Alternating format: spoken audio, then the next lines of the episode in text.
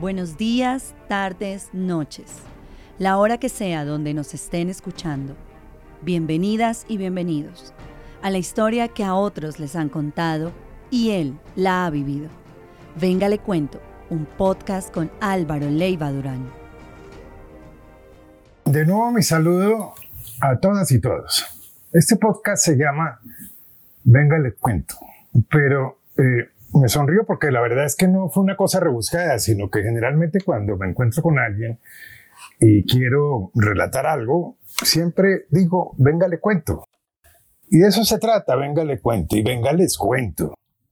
Y a propósito del tema de hoy, son experiencias que me han hecho abrir la mente, ser un demócrata integral, un buscador de la paz, del entendimiento, una persona que busca acabar con la polarización y el odio, porque los hechos son tosudos. A ver, hace apenas unas semanas, el, 8 de octubre, se dio la noticia de que eh, dos muchachos estaban robando en Tibú y la verdad los cogieron y los mataron. No dieron los nombres inicialmente, Simplemente se dijo que eran venezolanos, como si ser venezolano implicara tener que morir de la manera como estos murieron. No se volvió a saber rápidamente nada, pero después se conocieron los nombres. Alejandro José Fernández Rodríguez, de 15 años, venezolano, de una etnia binacional, guayú, para ser más exacto. Y otro muchacho, un poco mayor, los mataron, porque sí. Porque aquí matan a cualquiera, en cualquier momento, en cualquier sitio del país, por cualquier razón. Y eso es lo que tenemos que combatir y es con lo que vamos a acabar. Pero fíjense, esto tiene sus antecedentes en el caso personal mío. El primer muerto, pues que, que, vi así, agonizando y muriendo, fue en Ubalá, en el municipio de Cundinamarca, yo hacía política, llegó el cura párroco con una camioneta, abrió, me pidió que ayudara a bajar a alguien y estaba un hombre, pues simplemente le han dado unos tiros. Y cuando tratamos de bajarlo, murió. Me causó una impresión para toda la vida, para toda la vida. Después me fui vinculando a los procesos de paz y hablaba con los guerrilleros, y en un momento determinado, Jacobo Arenas me dijo, es que están bombardeando demasiado. Yo como que no le creía.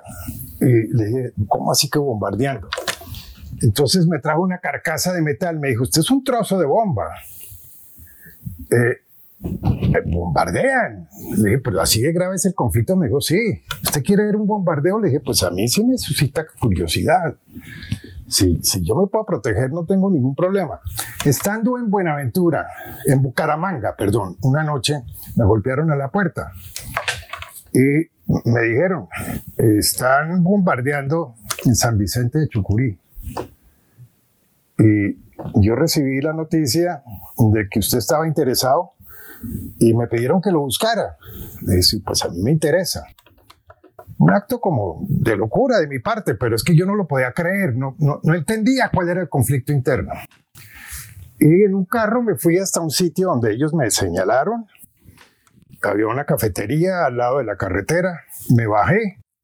Me habían dado un santo y seña.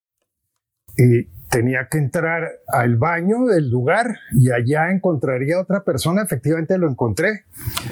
Y me preguntó, Álvaro Leiva, le dije, sí, me dijo, camine, me montó en una camioneta de Copetrol. Es decir, las FARC manejando una camioneta de Copetrol. Y me llevaron a una vereda de San Vicente, de Chucurí.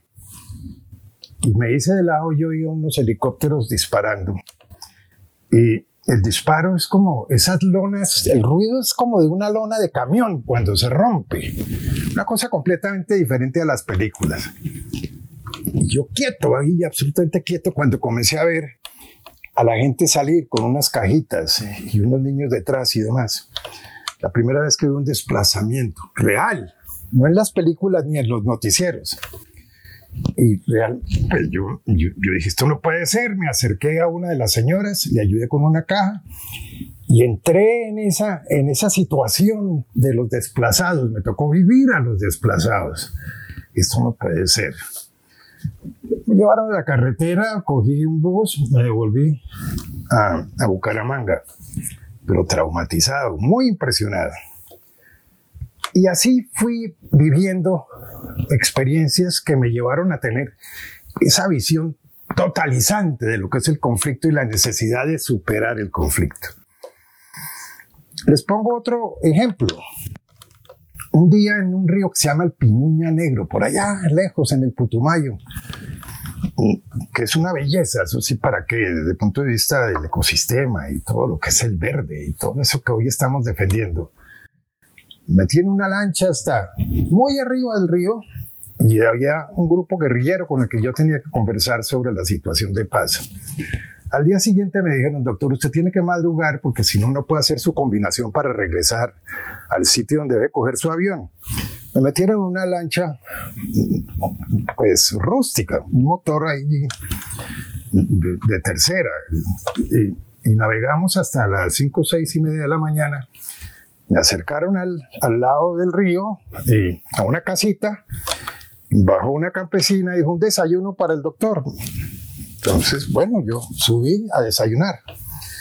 Eh, había, me supongo yo, el marido de, esta campesina que me saludó y se retiró. Me dejaron a mí mientras que preparaban el desayuno en compañía de un niño. Y el niño se sentó al lado. Yo recuerdo que movía los pies en el aire, es decir, era un niño menor. Y le dije, ¿y su merced qué hace? Estudia, amigo, yo trabajo en el laboratorio. A mí me causó un impacto porque en ese momento llegó el, papel, el papá y le dijo, camine, mijo. Yo trabajo en el laboratorio. Imagínense. Oca. Hoy me pregunto, ¿y ese niño en dónde está? ¿Qué le pudo haber pasado? ¿Qué suerte corrió? ¿En manos de quién terminó? ¿Estará vivo? ¿Estará muerto? Impacto para toda la vida. Pero sigamos. Entrando al Caguán, ya estamos hablando de épocas más, más recientes, épocas de Andrés Pastrana. Hice una marcha muy larga, muy larga, muy larga para poder llegar desde la frontera con el Ecuador.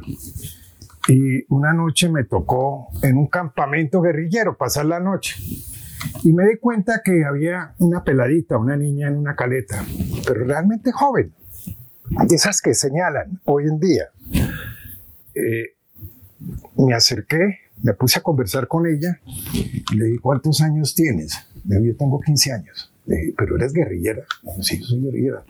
Estaba limpiando su, arma automática. Le dije, ¿pero cómo, cómo llegaste acá? Y me dijo, un día mi mamá me dijo, camine, la llevo a conocer a su papá. Camine, la llevo a conocer a su papá. Y me llevó a un sitio y me presentó a un señor. Y ese señor me dijo, espere. Y pasaron las horas y, mi papá no me atendía. Entonces me puse nerviosa y salí a buscar a mi mamá y mi mamá me había dejado ahí, me había abandonado. Entonces, eh, volví donde mi papá y me dijo, siga sentada que ahora conversamos. La verdad es que no llegó, pero pasaron los muchachos, los guerrilleros. Hablé con ellos y me dijeron, pues camine, se va con nosotros. Y esa es la razón por la que estoy acá, sin papá, sin mamá, dejada de lado. Le dije, ¿cómo la han recibido? Me dijo, me pusieron los dientes, me enseñaron a leer y a escribir. Entonces comencé a entender que había unas, unas eh, sociedades paralelas y que la falta de presencia del Estado era absolutamente total. Otra cosa que me impresionó para toda la vida. Y me pregunto, ¿y esa guerrillera la habrán dado de baja? ¿Se habrá retirado? ¿Será una de las que se desmovilizó? ¿Será una de las disidentes? La suerte de la juventud colombiana pero no solamente la manifestación de los irregulares, sino de los regulares, y para allá voy yo, o sea, de, los que vemos en las calles todos los días. Otro día venía yo de, de, la porra, por decirlo así, eh, del Valle de Guamués, en, al lado de, por los lados de Florencia. Y de La Hormiga, cogí un bus en La Hormiga. En ese momento no creo que hubiera sido municipio, pero un bus escalera, de esos que uno ve en las fotos, llenos de colores y de canastos y demás. Y yo obviamente pues trataba de no, de no ser reconocido, me senté en la parte de atrás y allá pues con toda discreción, pero al lado me tocó una niña que, que cantaba, estaba feliz, una jovencita. Entonces le pregunté, le dije, ¿y qué pasa? ¿Por qué estás tan contenta? Le digo, porque voy a conocer la ciudad. Naturalmente el reflejo de la ciudad para uno es Bogotá, Medellín, Barranquilla, Cartagena, Bucaramanga. La ciudad. Le dije, ¿y para dónde vas? Me dijo, voy para Florencia. Voy para Florencia. Y fue otra cosa que me causó a mí una, una impresión. ¿Para cuántos todavía les falta el recorrido para llegar a la ciudad? Un país en que la mayoría de la población no conoce el mar. Ojo a lo que les estoy diciendo. Es impresionante. Es impresionante. Después vienen otras, otras experiencias, muchísimas. Sobre ellas vamos a, contarles. En, venga, les cuento. A propósito de relatos que me tocó vivir y que a otros simplemente se les ha referido, como el caso del secuestro de Álvaro Gómez Hurtado y cómo fue su liberación, y cómo incide en el proceso de paz con el M-19 después de que vienen de quemar el Palacio de Justicia, en donde nuevamente hay una juventud que me tocó lidiar a mí por instrucciones de Belisario de Tancur, a quien le alcancé a decir que iba a suceder algo grave. Pero lo vamos a dejar para su momento. Y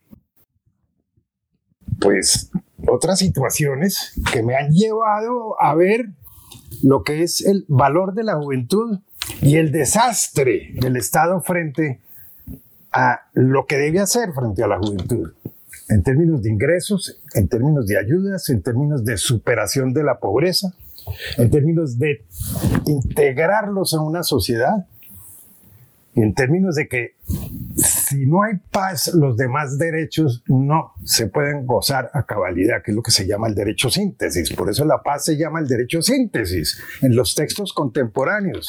Algo sobre lo cual la clase política en este país no tiene ni idea. Y a mí me sorprende ver a una cantidad de aspirantes a curules, a la presidencia y demás, con ese mismo discurso tradicional. Cuando aquí lo que hay que hacer es enriquecer en información a la gente para que se sepa de qué se trata y qué es lo que está ocurriendo. Todo esto fue lo que me permitió a mí, ahora con motivo del paro, ir a hablar con la primera línea. Y encontré una serie de fenómenos. Se les estaba señalando de pandilleros.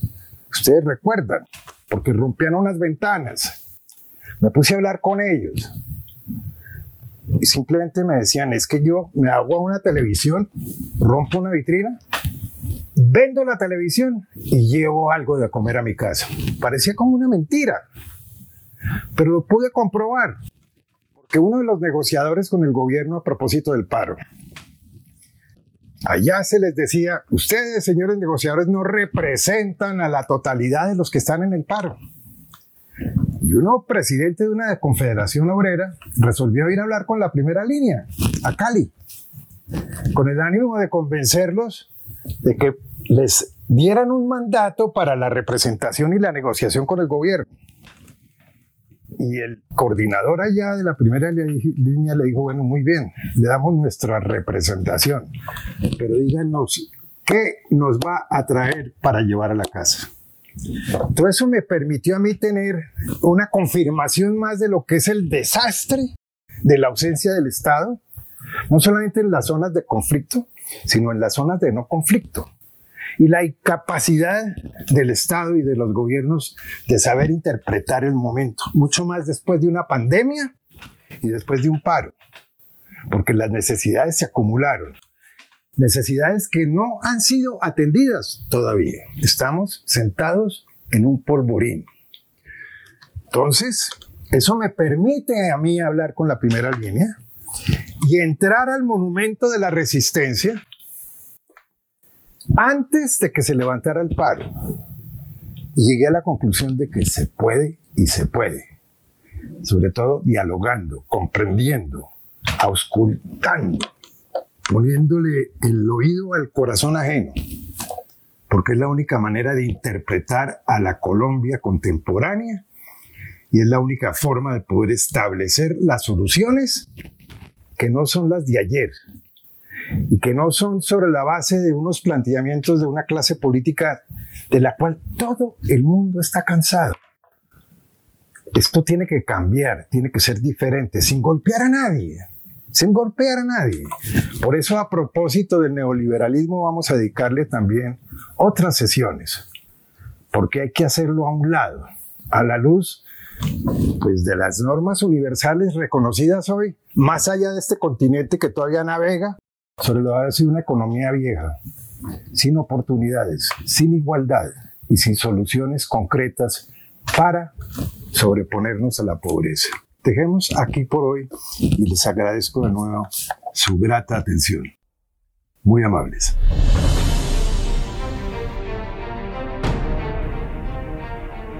Nos volveremos a encontrar aquí, en el próximo capítulo de Venga le cuento, un podcast con Álvaro Leiva Durán. Lo puedes escuchar en Spotify y YouTube. Recuerda seguirlo en redes sociales como arroba Álvaro Leiva Durán.